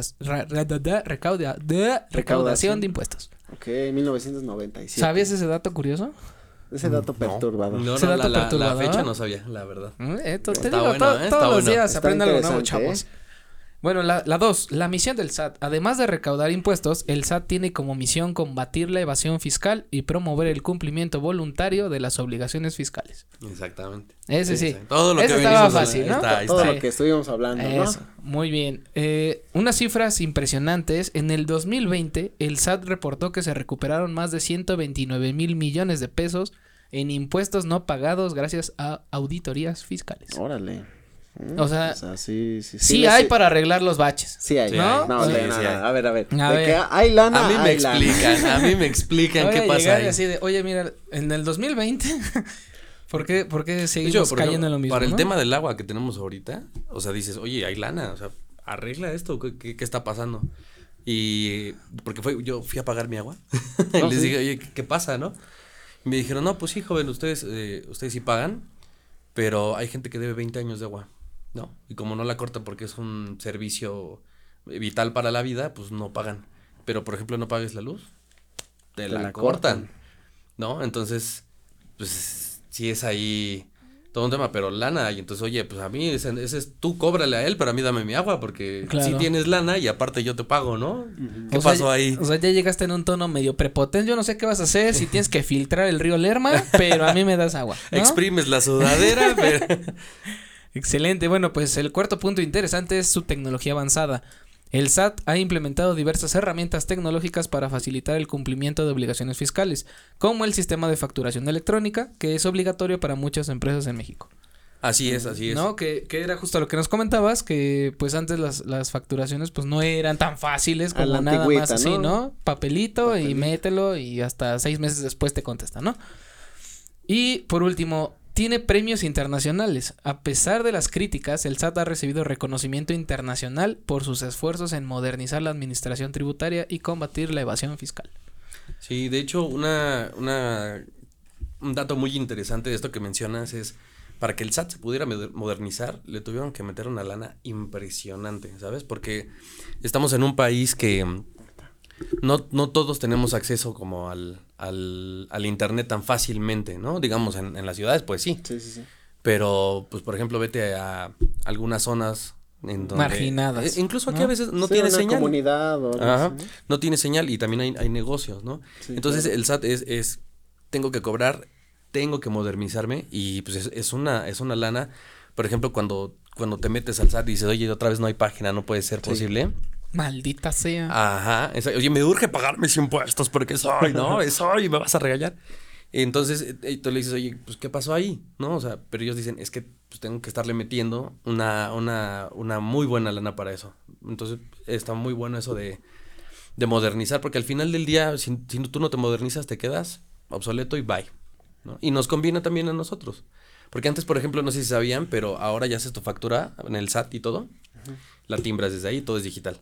Pero antes existían unas personas que tenían una, imprenta y esa imprenta estaba certificada, autorizada por el SAT para emitir las facturas. Entonces te daban tu bonche de facturas, así, ¿no? Y estaban foliadas. Esos folios estaban dados de alta en el SAT. Y eran lo que era. De hecho, tenía su papel. Y tenías que volver a ir si se te acababan, así, ¿no? Te daban, digo, no sé, 100 folios. X cantidad de folios te costaba X cantidad de lana. Cuando yo empecé en esto, así era. Ay, qué viejo me escuché. Cuando yo empecé. Sí, es que mira, en 1990. Cuando yo tenía cabello. Apenas estaba la televisión a color. Exacto.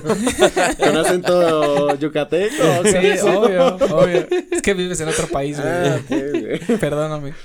Sí, pero así era antes. Entonces tú agarras, firma, hacían tu facturita y te daban una copia y ellos se quedaban otra. Y así era antes.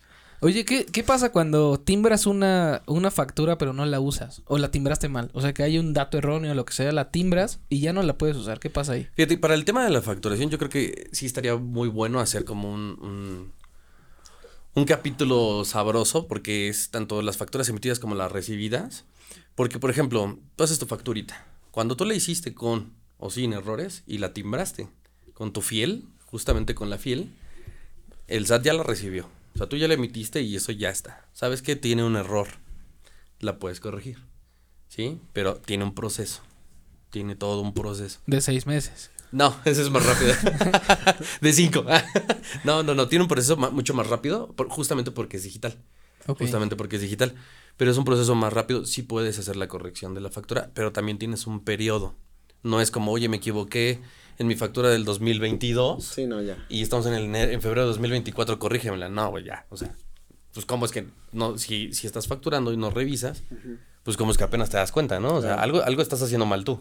Sí, sí, sí. ¿Y, qué, ¿Y qué pasa si no la puedes ya arreglar? O sea, que, eh, me refiero a, ¿te lo cobran a ti o cómo, cómo está eso? Pues mira, tú tienes 30 días naturales para pedir tu, tu factura, ¿no? Y en cuanto tú la recibes, yo lo que les recomiendo, en cuanto ustedes reciban su factura, pues revisen los datos, revisen los datos y si está mal pidan la corrección porque digamos si son seis meses después la verdad es que es muy difícil hacer ahí algún tipo de cambio a la correcta, a la correcta por ejemplo. Entonces, sí revisen sus datos siempre que facturen justo la constancia de situación cuando ahora no sé si si con la vista previa, ¿no? También te ayuda a no cagarla. Ajá, o sea, justo a mí muchos clientes me dicen acá, o sea, ¿sabes qué? Mándame mi constancia de situación fiscal, ¿no? Y yo, oye, ¿puedo facturar esto? ¿Puedo facturar lo otro? Yo normalmente lo que hago con mis clientes cada mes yo les mando su constancia de situación fiscal justo porque tiene vigencia de un mes. Entonces, ellos tienen sus 12 constancias de todo el año, ¿no? Porque para ellos es más fácil, ya la tienen en el teléfono, porque a lo mejor quieren facturar algo y lo están comprando a las 10 de la noche en Cancún, ¿no? Pues yo a las 10, y en domingo, ¿no? Tal vez, y entonces pues yo a las 10 de la noche, pues a lo mejor yo estoy dormido o... Camita. Ajá. O con unas chelas. O con unas chelas. un domingo medio alocado. Sí, Domingo de Super Bowl. Justo, o sea, pero es a lo que voy, o sea, ¿en qué repercute? O sea, ¿qué, ¿cuál es el daño el hecho de timbrar una, una factura que después de 30 días no la checaste? ¿En dónde repercute eso? O sea, ¿dónde, dónde daña? O... Daña lo de tus ingresos y los impuestos que tienes que pagar, evidentemente. Sí, o sea, sí, sí. O sea, a lo mejor es, ¿sabes qué? Me le hicieron por 10 mil y era de 9 mil. ¿no? me estás, me estás metiendo más lana y tengo que pagar más impuesto, ¿no? Por ejemplo. O era de tres mil, digo, era de diez mil y me lo hiciste por tres mil. Yo gasté diez mil y no voy a poder deducir el total de los diez mil, sino solo los tres mil, ¿no? Entonces, en eso afecta, o sea, no te van a cuadrar los números ahí. Entonces, sí es muy, muy importante que las tarjetas, pues, evidentemente, sean, estén a tu nombre. Ok, entonces, si tú tuviste un error al momento de facturarlo y supongamos X cantidad y no la revisaste, entonces más bien ese monto ya no es deducible. Tienes un mes para... digamos, me refiero a que después de ese mes ya no es deducible y ya te la pelaste, por así decirlo. Pues depende cómo lo puedan meter ahí, tienes que verlo cómo lo puede meter tu contador o qué es lo que vayan a hacer para para ver cómo se va a tratar el Como acolchonar un poquito. Sí, justamente así. Oye, ¿sabes qué? Es que ya pasaron tres meses o, ¿no? Dependiendo. Ahí tienes que verlo justamente con tu contador porque, pues lo primero que te va a decir tu contador es, pues lo hubieras revisado, pero bueno, vamos a ver cómo, cómo lo vamos manejando, nos vamos en una juntita o algo, ¿no? Pues paga casetas o gasolina, a ver qué chido, ¿no? no, fíjate que, por ejemplo, muchos de mis clientes, este, son muy alivianados. Y, por ejemplo, a veces tenemos eh, juntas virtuales, ahora con lo del COVID. Pues las juntas virtuales es a todo dar y, y ya, por ejemplo, ahí es, bueno, pues no vas a pagar gasolina, pues, ¿sabes qué? El internet, dedúcelo, ¿no? Por ejemplo. Ya. Ese tipo de cosas. Ahí hay que irle jugando, hay que irle jugando. Hay que irle jugando. Esto es de estar jugando con, con las cosas, ¿no? Así es. Y bueno, pues, funditos, hemos llegado, al, final de, este, este episodio, Y no nos queda más que agradecerte, Robert. Gracias, por, todo. Realmente ha sido bastante iluminadora tu información. enriquecedor este episodio. Definitivamente nos ha resuelto muchas, muchas dudas. Sí, y para todos los fonditos que pues están viendo esto y les haya quedado alguna duda, ¿hay alguna manera de que te puedan contactar directamente? No sé, a lo mejor un teléfono, red social, WhatsApp, no sé. Sí, claro. Eh, de hecho, les voy a dejar mi, mi correo. Vamos a dejar aquí el correo y eh, si en un futuro sacas algún otro método de contacto, también actualizaremos la liga para que ustedes digan, oye, yo tengo esta duda o yo quiero esto. Ah, bueno, ahí está el correo para que le manden ahí un mensaje y ya. Sí, claro, ahí, le, ahí le damos seguimiento y ayudarle a la gente. Está ahí viendo esto de las redes sociales. Pues muchas gracias, Robert, por haber venido y por compartirnos, pues esto. muchas gracias a ustedes por la invitación. Espero que les haya gustado, les haya servido la información. Sí, Mucho, y pues para todos ustedes, fonditos, no se olviden de seguirnos en todas nuestras redes sociales, que son Facebook, eh, TikTok, Instagram. Instagram. Ah, muy bien, ah, muy bien. Y Spotify, donde podrán escuchar todos, los episodios, incluyendo este. Pues nos vemos hasta un próximo episodio, amigos. Cuídense mucho, fonditos. Adiós. Chao. Vamos a hacer la declaración anual. Uy, voy a hacer una factura. este, le voy a escribir a mi contador. contador, ah, está aquí. aquí está.